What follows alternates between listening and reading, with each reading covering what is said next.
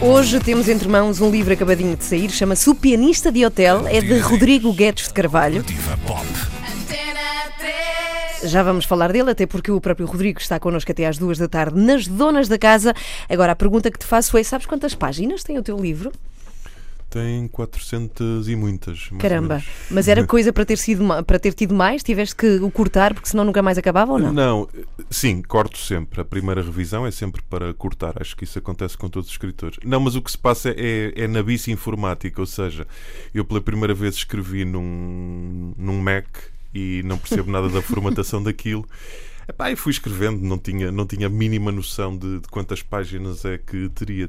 Só, só depois da editora é que me disseram que tinha essas, essas páginas todas, mas eu espero que se leiam como 80 e não como 400 e tal. As donas da casa. Boa tarde, bem-vindos. Cá o temos, Rodrigo Guedes de Carvalho. Também o temos no Facebook da Antena 3, onde podem intervir também nesta emissão, se tiverem essa vontade. Bem-vindo, Rodrigo, oficialmente à Antena Obrigado. 3. Olha, pergunto, ouves música, já que estamos aqui numa estação de música? Ouço muita música, mas não, não, não me peças listas, que eu sou, que eu sou Não, não péssimo. pedir, Ouço música desde, desde, desde sempre, foi, foi a minha primeira grande paixão. Estive, estive para ser guitarrista. Um Que- bom- como é que é um isso bom de guitarrista. estive para ser Tiveste guitarrista? uma banda? Não. Não, não tive banda, tive, foi, foi antes disso. Normalmente as histórias de- do- de- das pessoas com a música é eu tive uma banda de garagem na adolescência. Eu não, comecei antes disso, com 8, 9 anos. Hum, queria muito aprender guitarra e a minha mãe, no Porto, onde, onde vivíamos, a única pessoa que me arranjou foi uma senhora muito velhinha, que era uma, uma professora reformada do conservatório. Uh, só que aquilo correu mal. Eu tocava bem, tinha, tinha jeito, uh, mas a senhora fazia-me um certo bullying. Uh, ba- chegou a bater-me com uma vareta no- nos dedos Ouça, e eu. No uh, conservatório hoje é em dia assim. não dá, É. mas hoje em dia é impensável isto, isto muito novo, 8, 9 anos. uh, Portanto, e depois a partir daí nunca mais. uh, Um dia parti a guitarra contra uma árvore. uh, No acesso de fúria? Sim, num acesso de fúria. Uma coisa. Coisas que acontecem aos minha, músicos. minha mãe diz que é de, de ser escorpiãozinho e jurei nunca mais eh, pegar numa, numa guitarra E nunca mais o fizeste. E, assim foi. Eh, só agora, mais tarde, é que voltei a fazê-lo. A sério? Tens uma em casa Sim. neste momento? Uma guitarra para tocar de vez em Eu quando? ou tenho não? várias, não posso dizer quantas, porque a minha mulher mata-me. eh, Mas eu- ela vê. Não, porque eu tenho um estúdio alugado. eu tenho um estúdio alugado, eu sou esperto. No- E ela agora diz: já percebo porque é que não vamos de férias há Passa. dois anos.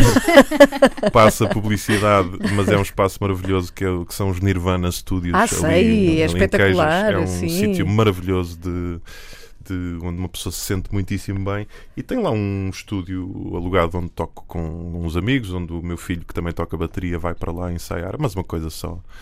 Só para nós, só para tirar o diabo do corpo. Mas fazem o quê? dizer. Covers? Tocam músicas de... ou são coisas Ah, vossas? Sim, covers e também temos uma data de, de coisas nossas. Que, sabes que, que, eh, para quem escreve, eu um dia comecei a experimentar a mão para, hum, para letras de canções, para ver se. Porque é uma coisa diferente, não é?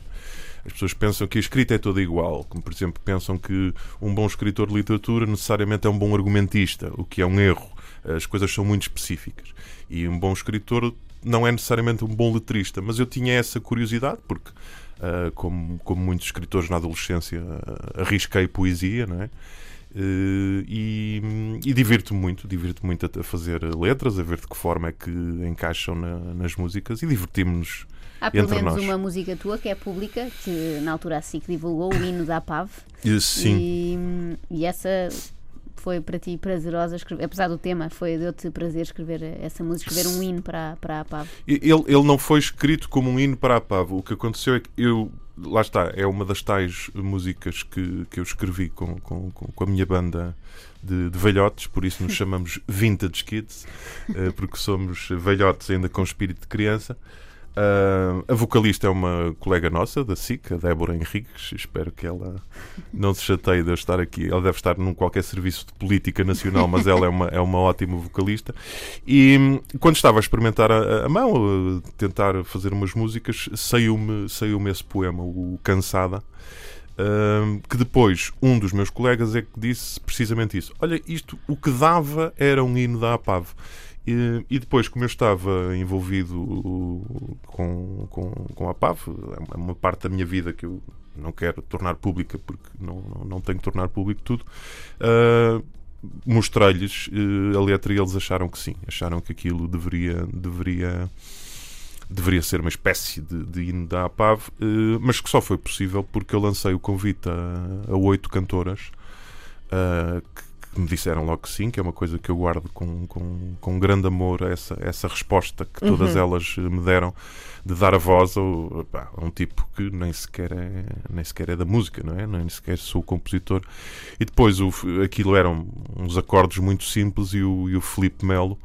Uh, a quem eu também aqui agradeço publicamente mais uma vez, transformou aquilo com, com um arranjo maravilhoso. O Filipe Melo faz magia, de facto. Faz magia nos, no, nos arranjos. Uhum. Bom, tu és do Porto, nós conhecemos-te através da tua vida a contar histórias da realidade, da atualidade. Achas que é uma coisa que faz sentido? Uma pessoa que todos os dias conta o que se passa no mundo ou é, acaba por, por escrever um livro? Ou seja, há uma necessidade de contar histórias às pessoas e como é que se passa das histórias reais da atualidade para a história da, da ficção? Até que ponto é que se tocam as duas coisas? Eu percebo a tua questão, ela é-me sempre colocada assim, mas uhum. é ao contrário. Eu então. comecei a escrever antes de ser jornalista. Ok. O, a minha entrada na escrita faz-se numa altura em que eu nem sequer sabia o que é que ia ser na vida, naquilo que entendemos como um emprego, uma profissão que nos paga as contas ao fim do mês. Com que idade? O, com que idade é que Com 20 anos. Uhum. Eu com 20 anos escrevi o primeiro romance, o Daqui a Nada, apesar dele só ser publicado em 92, que foi na altura que eu tive mais coragem para mostrar a uma editora. A verdade é que ele foi escrito com, com 20 anos. Foi escrito ainda no Porto Uh, e a minha primeira paixão foi, foi a literatura. Uh, só depois é que fui para a faculdade ou para a comunicação social, onde não pensava ser jornalista. A minha primeira ideia era ser eh, copywriter publicidade, que é um, é algo que eu, que eu gostaria muito. Almejas ainda ser copywriter? Uh, não, não sei se, se, alguma agência me, me quiser. Não, mas, mas repara, já tinha, já, tinha a ver com, já tinha a ver com um lado mais criativo uhum, do que sim, propriamente sim. da realidade. O que se passa é que eu estava no, no, curso de comunicação social e todos nós, quando estamos a acabar o curso, começamos uh, com as antenas no ar a ver onde é que há possibilidades de emprego. Uhum. A, vida, a vida é mesmo assim. E havia um curso no Centro de Formação da RTP, ao qual concorri gostaram de mim. Uh, disseram-me, perguntaram-me se eu queria entrar para a redação de, de, de desporto na altura. Eu disse claro que sim, quero, quero começar a trabalhar. Quero em que ano é que isso foi? Isto foi em 1986. Bem, tu tens os anos fresquíssimos, tu tens os anos do que fizeste em cada, cada momento incrível. Sim. Não, nestes, nestes tenho, eh, uhum. no, noutras coisas não tenho, mas foi em 1986, isso lembro-me lembro perfeitamente. E pergunta uma coisa, já agora interrompendo, desculpa esta tua linha de, de, tempo e de vida, sim, sim. como é que era trabalhar com desporto em 86? Não tem nada a ver com aquilo que é fazer desporto não, hoje, não, é? Não, tem a vida do, futebol, do, do, futebolista é completamente diferente. Sim, sim. Não é? 86 estamos a falar da, da mão de Deus do, de Maradona no, no México, no Mundial de, de 86. Eu, quando entrei para, para a RTP, Uh, eh, estava-se a viver esse, esse Mundial. Não, não tem, não, não tem absolutamente nada a ver. Para já, há uma coisa que a RTP estava sozinha no mercado. Isso é, isso é logo uma, uma, enorme, uma enorme diferença.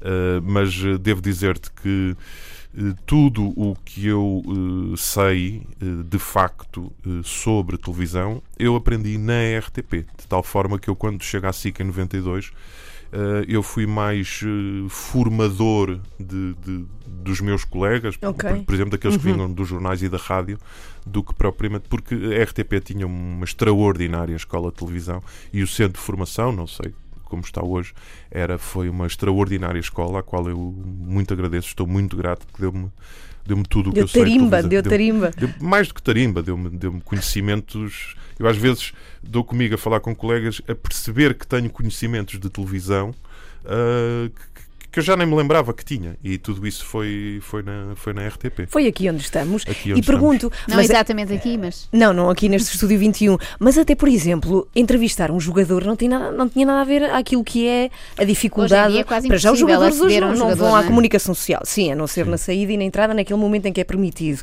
Sim. Todo o star, tudo o que é o estrelato à volta do, do, futebol não tinha nada a ver. Era não, um não, desporto era, mais despojado. Era, era completamente, era, era completamente diferente. Não, e sobretudo não havia, eh, repara, o, a informação desportiva estava confinada a um, um, um, pequeno espaço no telejornal, dentro do telejornal, que era aquela coisa. Bom, e agora vamos passar à nossa página desportiva, que eram uns 5 minutos, e depois havia aquele grande momento, que era o domingo desportivo que era assim o, o pináculo do, do, jornalismo desportivo e que eu tive a aventura de, de apresentar durante algum tempo antes de, de sair para a SIC. Uh, e no domingo desportivo, pronto, passávamos os resumos de. de Mas não sentes que nessa altura se falava efetivamente de futebol e agora há muitos programas que falam de tudo menos de, de futebol, falam Sim. de boatos, possíveis transferências que ninguém sabe, há milhares isso, de programas por isso dia. Isso tem a ver com, com a, tem a, ver com, com a disseminação brutal de, de da informação hoje. Uh, hoje a informação é feita por qualquer pessoa a partir de casa.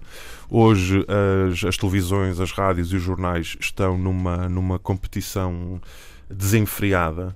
Uh, e, e, e, portanto vai, vai, cada um vai tentando encontrar fórmulas de chamar para si a atenção. O que me faz confusão é que as fórmulas de chamar a atenção têm muito a ver com um lado agressivo.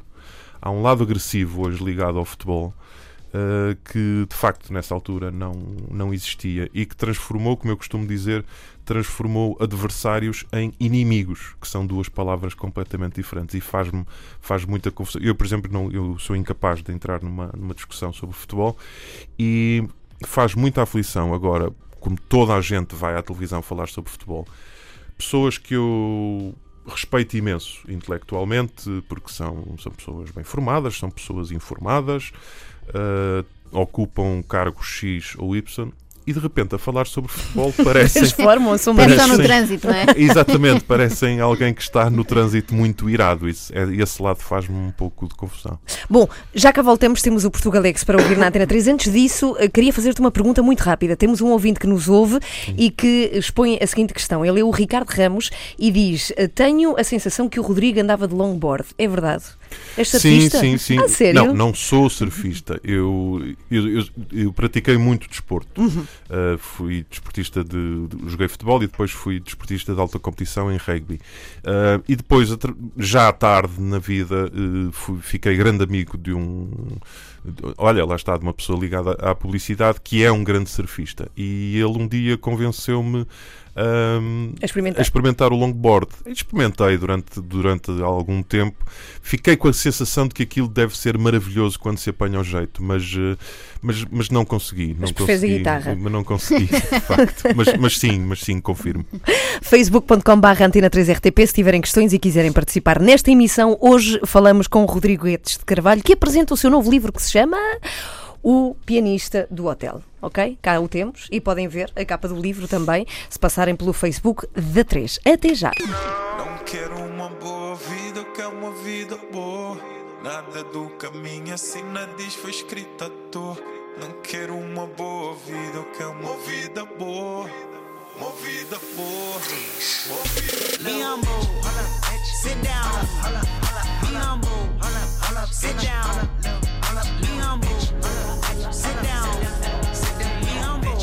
Bitch, sit down.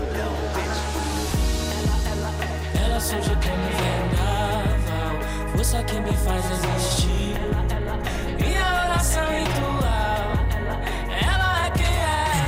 Muito boa tarde, bem-vindos. Temos mensagens para ti. Rodrigo Guedes de Carvalho, já agora, para quem chegou agora à Antena 3, temos um livro novo do qual estamos a falar nesta emissão. Por acaso não falámos ainda do livro dele, O Pianista de Hotel. Queres ler uh, antes de Fátima se ir embora o que ela deixa? Quero, quero. A Fátima diz: estamos na presença de mais um autor que terá sucesso, tenho a certeza. Ontem mesmo tomei nota do nome do livro e vou comprar. O Pianista de Hotel. Gosto do título. Todas as felicidades a que tiver direito e beijinhos às anfitriãs. Eu Obrigada, adoro isso, Fátima. felicidade a que tiver direito. Muito obrigado. Não mais do que isso, Muito não te obrigado. atrevas, ah, Rodrigo. Essa chega, essa chega. E temos também a Wanda Nuno, não sei se é só mulheres a comentar, não sei porque. Sou super fã desse senhor, diz a Wanda, fã do seu trabalho e da maneira como vê as coisas, orgulhosa da sua luta pelos direitos dos animais. Enfim, adoro. Beijinhos para todos. Por acaso Muito há a obrigado. capa de um jornal de hoje que fala sobre isso e falaremos disso mais à frente, de como é que cada vez mais está a descobrir o quão parecidos somos, humanos, animais, mas ok, já, já abordaremos isso. Entretanto, aproveitando que a Fátima fala do título do teu livro, aproveito para perguntar como é que se chega ao título de um livro. Eh, Chega sempre de, de formas diferentes. No caso deste, foi eh, a história eh, é tão simples que chega a ser ridícula. Foi sentado no átrio de um hotel aqui em Lisboa. Uh, estava à espera de um amigo do Porto que, que, veio cá passar um fim de semana e que eu não via há imenso tempo. Ele estava num hotel, eu estava à espera dele. Uh, pedi um café e, e estava um pianista a tocar. E as pessoas em volta faziam o que fazem nos átrios dos hotéis, quer dizer, estavam a conversar entre si, estavam a ver os seus tablets, estavam. Ninguém estava a ligar ao pianista do hotel. E, e, o homem estava impecavelmente vestido, a tocar coisas uh, lindíssimas. Eu não sou um especialista em música, mas tenho algum ouvido e percebi que ele tocava muitíssimo bem. Uh, e ninguém estava a ligar aquilo. E, e aconteceu-me este pensamento. É extraordinário que, imaginemos que este homem, em vez de estar aqui, ele tinha amanhã um concerto na aula magna, onde estas mesmas pessoas, que não estão a ligar nada, iriam comprar o bilhete, iriam ouvir extasiadas e iriam aplaudi-lo no fim. É verdade. E ele era o quê? Ele era um homem refém da sua circunstância. E esta ideia que, que é uma das grandes linhas filosóficas do, do Ortega y Gasset, que um homem é sempre um homem e a sua circunstância, não é? Uh, levou-me a elaborar uma história em, em torno disto, como às vezes nós passamos resvés a uma coisa bela, uma coisa que vale a pena, uh, e porque por uma desatenção nossa uh, passamos-lhe ao lado. E o livro, se tu que já leste, perceberás que é sempre isso. Sim, como, sim, sim. Como nós É um potencial que nunca acontece. é o potencial é. resvés com a alegria e Sim, com o sim. amor que se nós estivermos um pouco desatentos nunca, nunca acontece. Daí ter nascido o pianista do E hotel. quando é que se passou esse episódio? Há quanto tempo foi? Tens ideia? Foi, olha, foi sensivelmente há um ano. Eh, foi relativamente rápida a escrita deste. deste Foi, foi. A escrita foi logo a seguir às, às férias de verão, em setembro. Uh, o, o livro nasce por uma necessidade minha de, de- de querer voltar ao romance. Eu queria voltar ao romance. A- a- As, as pessoas dizem, esteve eh, 10 anos sem, sem escrever. Sabes que eu não, não dei conta que fossem 10 anos. Eu sabia que não escrevi há algum tempo, mas, Mas se nem calhar... sequer ias escrevendo outras coisas, nada. Estiveste mesmo Não, não, não. Eu só, eu, na, na literatura eu, só escrevo romance, não, Ok. não, não escrevo conto, não Uhum. escrevo poesia. Não, sou um corredor mais de, de maratona e não de, de, de 100 metros. Eu queria voltar ao romance. Eh, e, e queria que ele me acontecesse na minha cabeça, porque eu preciso disso, antes de me sentar a escrevê-lo. E como aconteceu essa circunstância do, do pianista do hotel, a que se segue uma outra, que é a da. eh, pode uma mulher ser demasiado bonita e, e ficar prisioneira disso. Uh, e é assim que nasce a, Maria Luísa com a frase uh, o nosso corpo chega sempre aos outros antes de nós. Antes que nós, pois é. O que, é, o que para mim é, é, é verdade. Nós fazemos sempre, inevitavelmente, por mais que digamos Juízes que não, valor nós conhecemos uma pessoa e a primeira coisa que se nos apresenta é o seu físico, não é? Ah, e que pode não ter absolutamente nada a ver com, com a pessoa. Seria um pouco mais clichê, um pouco mais fácil fazer. Ah, vou fazer aqui uma mulher que é que é baixinha, que é estrábica, que é coxa que, e que por isso é. Mas é não um- precisavas meter é a uma- Joana Marques no teu livro. não, Poxa, ainda não sou. mas, mas que por esse. Imagina que por esse lado era uma, era uma proscrita da sociedade tal como nós Uhum. Sim. a vemos. Então ocorreu-me que seria mais interessante fazer exatamente o contrário. E se eu pusesse aqui uma mulher que é extremamente bonita, aquela para a qual toda a gente olha? Toda a gente olha, mas pouca gente a vê. Mas é engraçado porque, e fica aqui também, que quem leu sabe disso também, tu nunca a descreves. Ou seja, é super subtil na forma como mostras o quão bonita ela é. Sim. Apenas pela reação dos outros. Ou seja, ela é tão bonita que eh, não passa despercebida às outras Bonita pessoas. e, e- e- e também voluptuosa. Uhum, que, sim, que pois. neste, neste caso é. Sim, tu falas de que eh, o é- é sutiã fica-lhe importante. pequeno. É uma forma Exatamente. muito subtil. Exatamente. Ou digo também, vamos imaginar que passamos num- numa paragem de autocarro, estão oito pessoas, garanto-vos que reparamos em Maria Luísa. Uhum. Portanto, é, é uma forma de dizer que ela se destaca, não é? E, aqui sim, entra também a forma voluptuosa do corpo da mulher que é, que é, é importante para, para a tu, personagem tu dela. tomaste para ti esse papel de narrador quase omnisciente, que sabe tudo, quase o deus do livro. Gostas de escrever assim, ter noção de todas as personagens? Nunca pensaste em narrar, eh, não com aquela presença do narrador em que percebemos que ele está lá e que sabe tudo. Às tantas, às vezes dizes mais à frente, vamos ver uma outra personagem Sim. que se cruzará com esta e que tem isto ou aquilo em comum. Porque é que A senhorita devia ter lido os meus livros anteriores. Não li, não li. porque- Esta é a minha estreia nos teus livros. Faz não, sempre isso. não, não, não, precisamente nunca faço isso. Ok, é a primeira Os, vez. os meus livros anteriores eram um, um diálogo direto, eh, eram monólogos em que a personagem entra e fala diretamente contigo, leitor. Diz: eh, Hoje não sei porquê acordei mal disposta, Uhum. imagina tu. E portanto ela fala diretamente contigo. Eu neste o- aconteceu-me. Eh, experimentar, não vou fazer de narrador clássico. O narrador é o quê? É aquele que está entre ti, leitor, e as personagens. Nesse sentido, as personagens podem ganhar um maior mistério porque tu não as estás, não estás dentro do pensamento delas. Elas chegam de ti através das ações que eu te vou, que eu te vou descrevendo.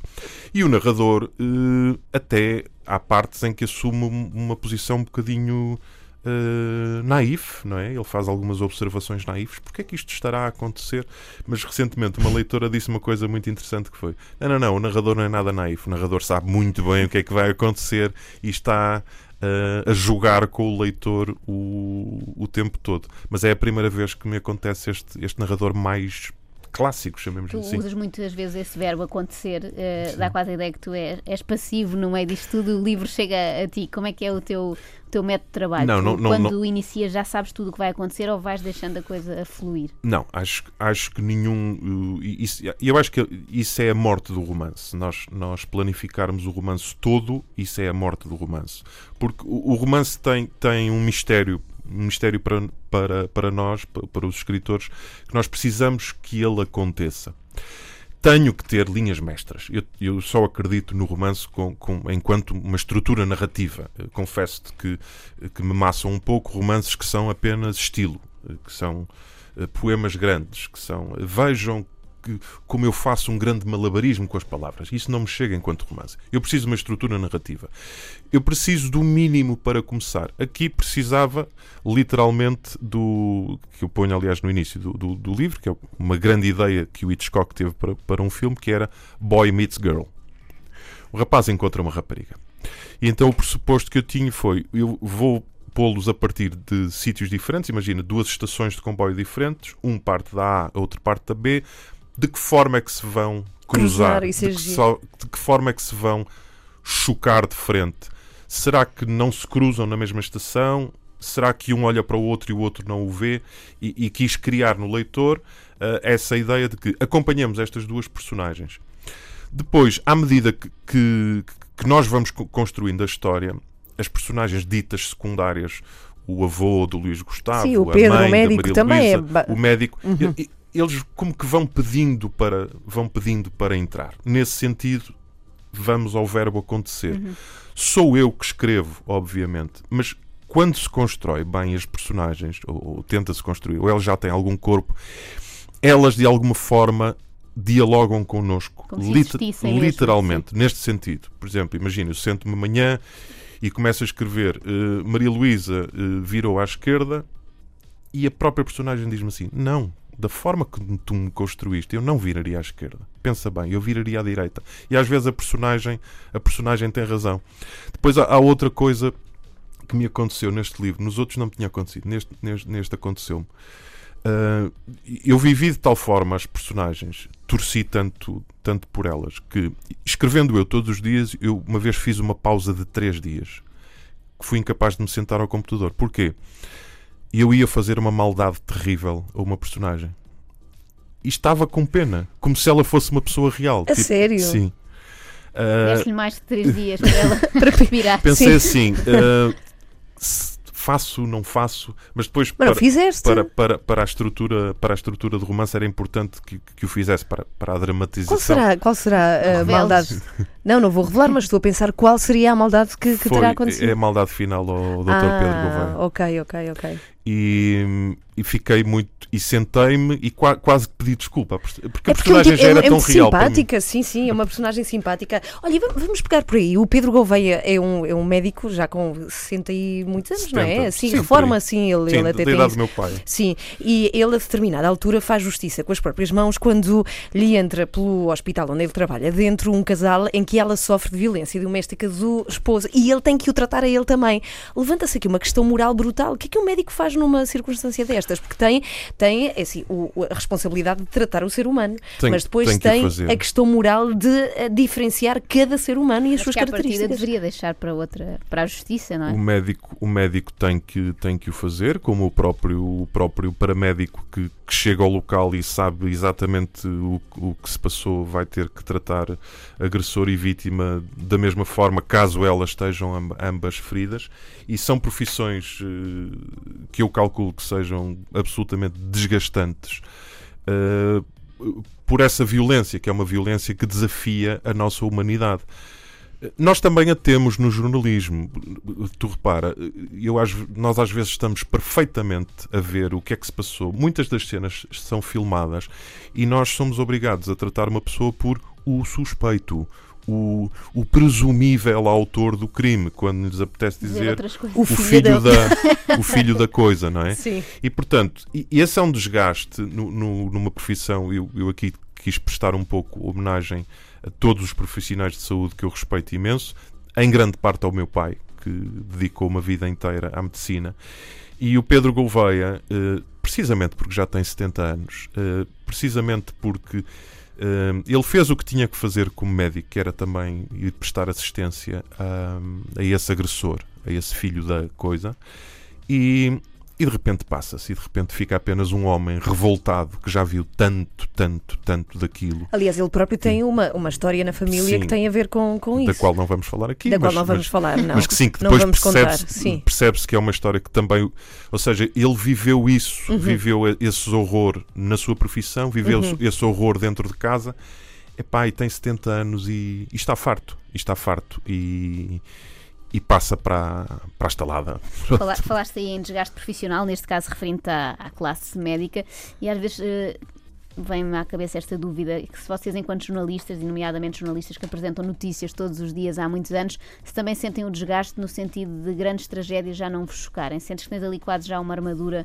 Morreram mais não sei quantas pessoas Não. num ataque terrível Recuso. ou, ou sempre te. Recuso, impressão. recuso-me recuso a ter. Eu to- todos os dias, todos os dias que me sento para apresentar o jornal, eu sei que vou ter uma ou duas eh, notícias dessas. Recuso-me a ter essa, recuso a ter essa frieza. Aliás, uma das coisas que eu quando estou a formar eh, pivôs, com esta idade sou- mais formador do, do que tenho para aprender e vou formar pi- pessoas que vão ser pivôs. E, e o que eu lhes digo é sempre isso nós a única forma de as notícias dentro de 50 anos não serem apresentadas por robôs é as pessoas continuarem a preferir a humanidade. Nós não podemos esquecer a humanidade quando somos jornalistas. Nós podemos ser objetivos, deontológicos, corretos, mas não podemos perder a humanidade.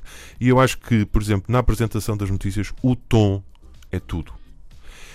O tom não é fazer um teatro que é morreram crianças na Síria e eu desato a, a puxar Kleenexes. Isso seria ridículo e acho que os pivôs que fazem isso são ridículos. Mas há um tom de respeito, de respeito por aquela situação, que é o que faz a empatia entre o jornalista e o, o espectador.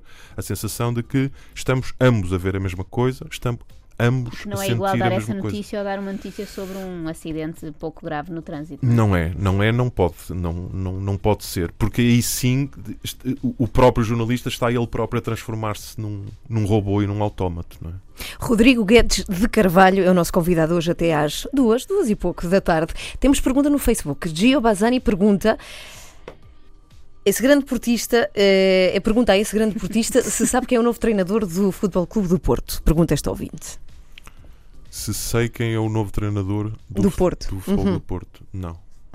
Não, Nem tu, nem ninguém. juro, Continuamos sem saber. Eu sei, Gil, eu acho que é o Sérgio Conceição, leio os jornais, acho que é isso. Mas Ah, temos que esperar. Sim, temos mas que aguardar. vamos ter que esperar para aguardar, sim, para confirmar. Muito bem, já cá voltamos à Antena 3. As donas da casa. Temos um livro entre, mão, entre mãos, Eu Pianista de Hotel, do Rodrigo Guedes de Carvalho. Olha, pergunta, até porque eu agora estava aqui eh, a enganar-me um bocadinho nas palavras, qual foi assim o teu pior erro em, em direto? Com palavras. Acontece, Sim, não é? Quem trabalha em direto todos os dias. É a minha às vezes besta negra é hum, o Champalipo. Parece o nome de um palhaço. Champalipo. É, não, mas sabes o que, é, o que é mais incrível? É que aconteceu-me três vezes e em três anos eh, muito distantes uns dos outros. Aconteceu-me uma primeira vez, sei lá, 95, depois aconteceu-me em 2001 e depois em 2007. Eh, epá, e de tal forma que sempre, quando veio agora ah, as obras da, da Fundação Champalimau, que deste edifício ali junto, junto ao Tejo, eu tremi, eu assim, ai minha Nossa Outra Senhora, lá vez. vou eu ter que Teu dar fantasma. notícias. Mas aí, porque era obras, fazia sentido o pó. Não era tão mau, sim. parecia só um Mas, trocadilho. mas é giro. aquelas, é aquela, pá, caía, caía sempre na esparrela, não, não sei porquê, era levado para o Champalimau. E aí, o que, que é que se faz? Corrige, se corrige ou fazes, co- deixas passar? Fazes de conta que não foi nada? Não, eu, eu corrijo. Eu, eu- vem no seguimento do que estávamos a dizer há pouco. Eu, eu acho que Da humanidade, o, jornalismo, o jornalismo só continuará a ser importante e a ser relevante Uhum. enquanto as pessoas sentirem que ele é feito por, por pessoas. Eh, Isso aí, para mim, é, é dado adquirido. E acho. Quanto mais eu sei, sabes que eu tenho muito, eu sou muito tímido e tenho um grande sentido do pudor e do ridículo. E uma pessoa enganar-se, ainda por cima, é um, é um erro. eh, não é um erro, é um lapso. E fazer de, o telespectador de estúpido, Fingir que não aconteceu fingir nada. que não aconteceu nada, eu acho que é um insulto ao espectador. Portanto, eu digo, a Fundação Champalipo, ah, perdão, Champalimau, ok, há uma empatia entre nós. Sim, mas Pá, também não é assim tão Não, grave. Olha, tinha um não, colega na não é rádio grave. que uma vez deu Isto o trânsito. Não é um erro, percebes? Não é um erro. É, é- eu costumo dizer que coisas que é tu dares uma informação que é errada. Outra coisa é o, é o- é o lapso, a língua. Ou então a dizeres um palavrão sem querer. tem um colega na rádio que, que disse uma vez que estavam 500 mortos de fila. Isso é mais tramado, não é? Não, é isso. Do que há- metros. Se tiver havido um acidente grave. Sim, é chato. Há milhares de exemplos de, de frases infelizes. não é? Mas tens esse, sentes algum stress por estar em direto ao fim de tantos anos e para ti é igualzinho estares em direto a fazer o Jornal da Noite ou estares em casa confortavelmente? Uh, nu- Nunca é exatamente igual, mas já sinto um, um vontade, conforto sim. uh, precisamente e literalmente parecido com o de estar em casa, porque aquilo é, é mais uma sala de estar da, da minha vida, não é? São, são 30 anos sentado naquela cadeira. E portanto não. não E não sentirias tenho falta se agora deixasses de apresentar um Jornal da Noite, importar-te-ias de fazer só outras tarefas de jornalista e não ser pivô? Achas que se- não, eu, é eu quase um vício? Não, vício não é, mas eu, eu gosto de o fazer. Ac- Acredito, não me cabe a mim dizê-lo, acredito que o faço bem, mas, mas gosto de o fazer. Gosto de sentir aquela, hum, aquela responsabilidade de. É através de- de- da minha voz, do meu rosto e do que eu te vou dizer que tu vais ficar a saber de algo. É, é- essa é uma responsabilidade prazenteira para mim. Mas é isso, é uma enorme responsabilidade. E eu acho que o sentido de responsabilidade os jovens jornalistas nunca o podem perder. Eu vejo muitos jornalistas a chegar à profissão que ah, a certa altura a coisa é mais sobre a maquilhagem, se aquela roupa fica bem ou mal, e os amigos do Facebook disseram hoje estava giríssimo, e, e- e aquilo, a responsabilidade da nossa profissão ah, perde-se um pouco. Ah, mas sim, acho que ainda assim me queiram. Ah, gostaria de, de continuar a fazer o Jornal da Noite. Mas é uma profissão em que se pode inovar pouco, não é? Tu cansas-te da fórmula ser sempre, e não o digo de forma pejorativa, mas há de facto uma repetição de maneira de, há anos e anos, de dar notícias. Porque, porque repara, o jornalismo. da- daí eu ter uma grande necessidade de- da, escrita, ou, Uhum. ou da música, ou da, da- da criação. É que não há muito por onde ir, porque o que o jornalismo é uma fazer. caixa. Sim. O jornalismo é uma caixa. É uma- essa caixa está fechada por palavras-chave, que são realidade e factos. Tu andes por onde andares, eh, por mais luzes estranhas que ponhas no estúdio, por mais gráficos que, que faças em azul e verde, esta é a tua realidade. É isto que se espera do jornalismo, que ele opere com factos. Uh, e para mim isso não me chega enquanto, enquanto pessoa. Eu tenho pouco tempo para Sim, mas não podes fazer coisas tipo hoje vou-me sentar na, na mesa não, e vou não, traçar a perna. Não, sobretudo porque isso não adianta. Quer dizer, Sim, não, antes- não, não acho que. Então para isso vai, vai para outro sítio, vai, vai, para outra, vai para outra profissão. E acho que não deve ser isso que as pessoas esperam do. Pá, num jogo de futebol, tu esperas que, que os jogadores joguem à bola e que marquem golos. Num, num jornal da noite, tu esperas que o jornalista te dê as notícias do dia. Uh, é tão simples quanto isto. Não é mau nem bom, é característico. O que se passa em relação a mim, uh, daí a literatura ter um papel muito importante na minha vida, é que isso chega-me, uh, n- não me chega. Percebes? Eu, eu preciso de outra coisa, preciso, preciso de criar, preciso de, de imaginar, preciso de me envolver e não me envolvo como, como, como ci- não me envolvo como jornalista, mas sim como cidadão. Preciso de me envolver em causas, uh, como é do- dos animais, como é da violência sobre, sobre as mulheres, porque, porque tu repara, não- nós cá não, não, não, não somos milionários, não é? Tu tens o Bill Gates e o Zuckerberg que pegam em 30 milhões e dizem sim, está na altura de dar. A vida deu-me tanto que eu vou dar à sociedade.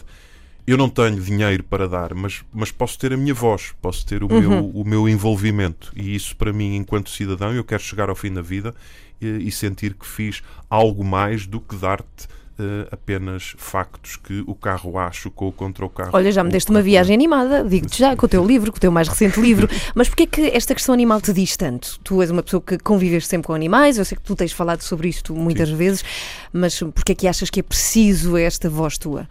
Eu, eu não, eu não, não, não digo que é preciso, não tenho, não tenho essa pretensão. Eu tenho a, a necessidade é de.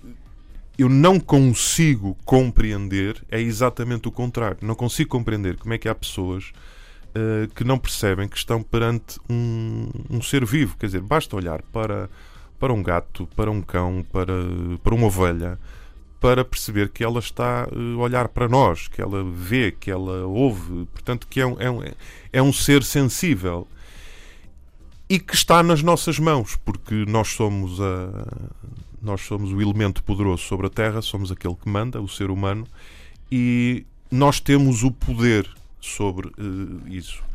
E acho que é uma grande metáfora eh, sobre, sobre as- o que valem as pessoas, o que tu fazes com o teu poder. Costuma-se dizer, já vários escritores disseram, filósofos, dá a um homem, dá a um homem o poder e ficas a conhecê-lo. E eu acho que quando nós temos o poder de, perante um, um outro ser, fazer-lhe bem ou fazer-lhe mal, nós também nos estamos a definir. Por isso eu desprezo profundamente as pessoas que, que maltratam os animais. Eu não digo que tenham todos animais, eu respeito perfeitamente as pessoas. Eu às vezes vou com o meu cão na rua e vejo que vem uma pessoa que não gosta da presença do cão e eu percebo perfeitamente, afasto-me, tudo bem. Eu não quero que os meus animais interfiram na vida, eu não quero pregar. Agora, acho deplorável. Uma coisa é tu não quereres ter um cão, outra coisa é tu teres o sangue frio de, de atirares um cão de uma janela, de, de afogares um gato. Acho que isso diz, diz muito de ti e o que diz é que és uma besta, basicamente. Quem apanha isto só agora parece mesmo que o Rodrigo nos está a insultar, mas não. Andei para trás na conversa, está tudo bem. Bem, estamos muito pertinho das duas, sei que tens que ir embora. Eu ainda queria pegar em duas ou três coisas sobre o teu livro, O Pianista de Hotel, que acabou de ser publicado. Tem uma belíssima crítica hoje no Y do, do público. Eu pergunto, tu acreditas em fantasmas? Tu tens mortos a regressar do mundo de não sabe de onde neste teu livro. Tu eh, convives bem com, com presenças de outros planos? Eh, eu, eu sou absolutamente fascinado eh, por esse imaginário. Uhum. Depois, acho que esse imaginário eh, também gosto do, do- do meu susto, gosto de estar a comer pipocas e que apenas me preguem sustos. Mas acho maravilhoso e, e sem querer revelar o que serão os meus próximos livros, quando há um casamento desse, desse imaginário arrepiante com grandes histórias de amor. Dou-te um exemplo de dois filmes que me fascinaram: O Sexto Sentido e Os Outros que são, são dois filmes que, que me arrebataram.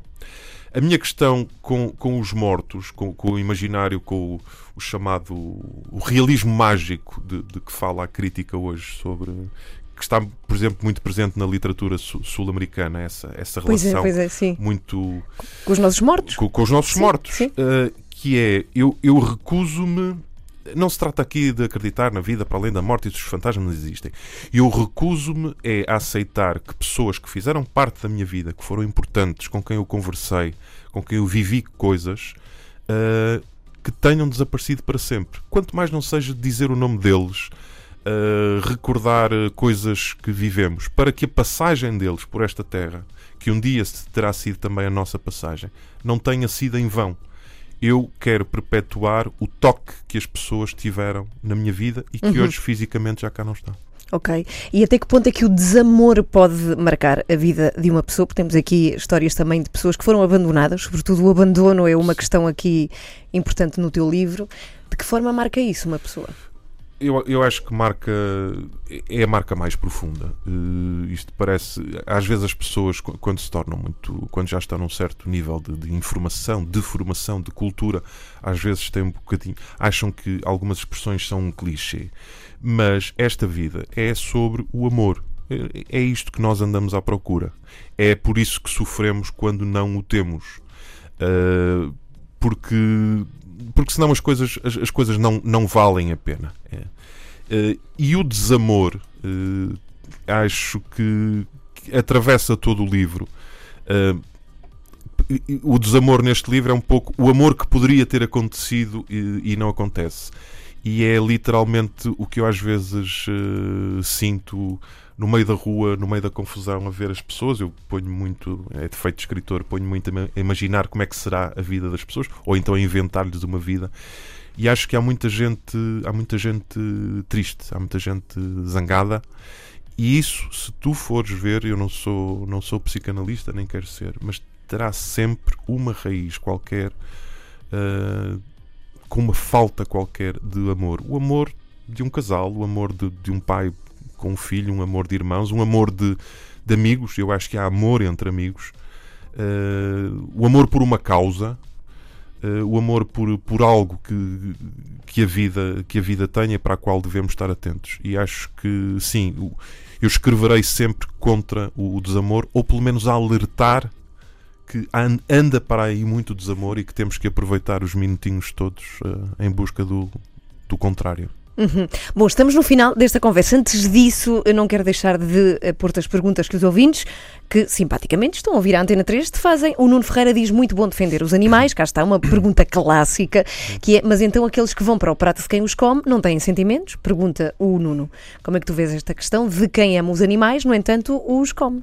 São, são, coisa, são coisas completamente. Eu percebo hum. essa pergunta e, e, e admito, eu, por exemplo eu gostaria, no plano, no plano ideológico, no plano moral, uh, eu ambicionava ser, ser vegetariano. Uhum.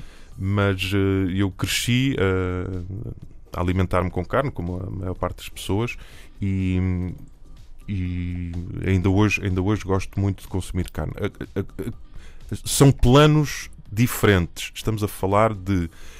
Há, um, há, uma, há uma civilização que vem desde sempre em, do, do mais forte sobre o mais fraco e o, o homem sempre teve que se alimentar, como o leão também se alimenta da zebra. Uh, Sim, não por isso a tortura. Há, outra... um, ciclo, há um ciclo de vida. Eu, uhum. A pessoa vê o, o, qualquer coisa do National Geographic, aquilo é muito bonito, mas é também muito, é também muito violento. Agora, o, o sofrimento a que os animais estão sujeitos é uma coisa completamente diferente. Obviamente que eu gostaria de viver num mundo em que, eventualmente, pá, as vacas não fossem abatidas para, para a nossa alimentação. Uh, isso é uma coisa. Outra coisa é, até uma vaca tem direito a uma morte digna, uma morte sem, sem sofrimento, uma morte rápida.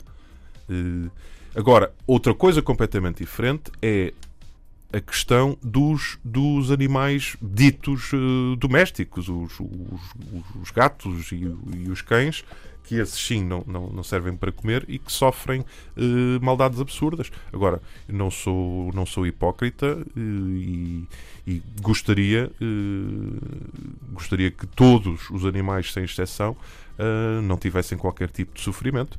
Uh, pensei é que me ia colocar, uh, que as pessoas às vezes fazem muito esta pergunta, e, ah, defende os animais, entre então as e as pessoas. Entre as pessoas. Quer dizer, isso, é- eu acho essa uma coisa questão ou outra, não é? mais Sim. estúpida. Parece Sim. que temos que optar, quer dizer, como é Uhum. óbvio, as pessoas, as pessoas também, quer dizer. É como aquele argumento dos refugiados, então e os nossos, não é? Sim, como se não sim, pudéssemos isso, ajudar isso, pessoas de todo, isso é todos sempre. Mas respondendo a essa pergunta, Acho que está eh, respondido. está claro, respondido. claro que sim. eh, não, não, não, não sou hipócrita, gostaria de, de, de não, de não consumir carne, mas. eh, Tens de fazer um workshop intensivo aqui com a Ana Galvão. Ela tá- passa a vida a falar disso.